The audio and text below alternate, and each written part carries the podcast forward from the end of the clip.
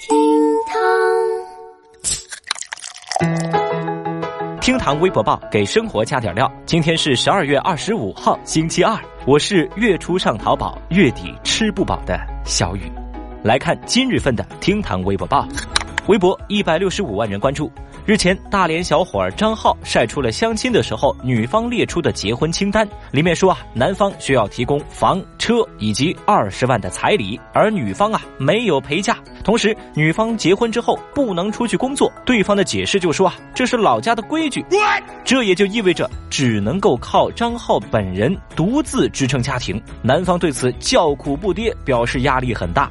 由此呢，微博上掀起了一轮关于结婚是不是需要彩礼的激烈争论。有人号召男同胞抵制彩礼，他们认为啊，要求必须要彩礼的女方一定是拜金的，而且呢，他们认为彩礼啊只是女方家庭卖女儿的一种委婉称呼方式。而站在这种观点对立面的网友直接抛出了另外一种说法，他们说。那些图钱、图车、图房子的女生，到最后啊，都过得挺好的；那些什么都不图的，到最后却是一塌糊涂。当然，这只是参与讨论当中表达最多的两种观点。对此，您怎么看呢？你觉得结婚必须要彩礼吗？欢迎在评论区留言来谈谈您的看法哦。微博七十六万人关注。二十一号，镇江新区实验幼儿小学举行了一场防拐防骗演练活动。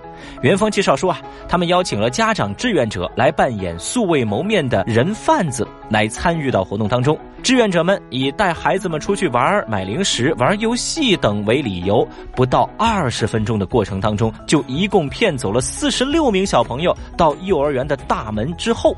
据元芳介绍啊，这些宝宝有的是全班出动，有的是三五成群，一个个兴高采烈。有媒体就总结说，防拐防骗的教育亟待加强。二十分钟骗走四十六个孩子，演练的结果让众多网友震惊。有人质疑说，这条新闻是想表达孩子们很好骗吗？还有网友也表示，结果很恐怖啊！相比于孩子，家长更应该加强这方面的预防教育，不要甩锅给孩子嘛。在小雨看来啊。光看眼前的演练结果呢，有些本末倒置了。孩子嘛，永远是孩子，他们永远也斗不过人贩子，对吧？保护孩子的责任是落在每个大人的身上的。怎么给孩子们安全感，给他们营造出一个良好的成长环境，这或许才是问题的关键吧。微博五十八万人关注。有媒体报道说，美国有一名二十四岁的女子有一份特殊的工作，她每周花费十五个小时在家里面拥抱陌生人，每年她的收入能达到三十八万人民币。她表示啊，自己的拥抱呢是受过训练的，每小时八十美元。她会和陌生人一边拥抱一边讨论他们在生命中发生的故事。他表示啊，拥抱会在他温暖的家中举行，彼此传递独特的能量。What？这个消息啊，让微博网友们就不淡定了。很多人对此表示强烈的怀疑。大家都有着同样一个疑问啊，在家里面拥抱陌生人，哎，你确定就是拥抱这么简单？这恐怕还有别的吧。嗯，其实呢，小雨也和大家一样啊，有着一样的困惑。我真是用三百六十度的视角，我都看不出来这份工作到底它的特殊之处在哪儿呢？难道这就是传说中的拥抱在一起谈人生、谈理想、卖不卖艺？Amazing！我也不说了，不说了。小雨呢，也要靠拥抱去赚钱了。来，谁来给我抱一抱？微博四十二万人关注。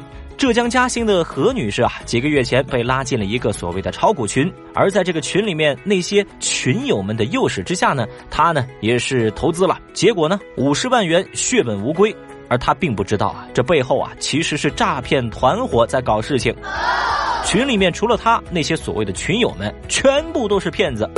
今年九月份意识到被骗的她呢，才最终去报案，最后啊成功拿回了被骗的五十万块。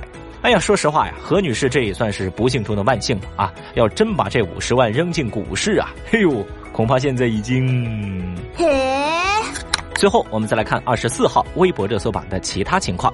二十四号是平安夜，很多人都会去狂欢，而对环卫工人来说，平安夜只是他们的加班夜，城市的狂欢和他们无关。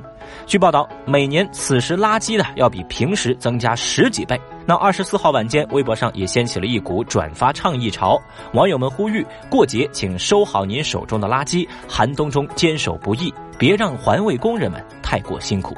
有一百二十一万微博用户转发了相关的消息。最近，导演冯小刚晒出了一组和妻子徐帆共度冬至的照片，图中二人对着镜头举杯。冯小刚啊，还晒出了一张柴可夫斯基的碟片，表示说呀，聆听着老柴的音乐，让时间流过十二月二十二号二十三点。随后呢，有知名的音乐博主指出，冯导听的呀，那是盗版碟。有七十六万微博网友表示，官方打脸最为专业啊。日前，有网友爆料说，在十二月十六号，广西某超市举行抽奖活动，一名两岁半的男童抽中大奖宝马车一辆。超市的工作人员表示，车子已经被男孩的监护人开走。不过，二十四号，当地工商部门表示，此举可能涉嫌违法，已经立案调查。因为他们说啊，有奖销售的规定是最高奖不能超过五万。有二十三万微博网友强势围观。日前曝光酒店卫生乱象的花总表示，对其进行人身威胁的网友已经被警方查获，是辽宁某高校的大二学生。最近呢，这名学生在其父母的陪同下到公安机关承认错误，但是花总的律师说，威胁者态度仍然不好，花总考虑不接受调解。而根据网友爆料，当事大学生在微博上大发牢骚，认为呢是花总揪着他不放，并且在网上抱怨一通。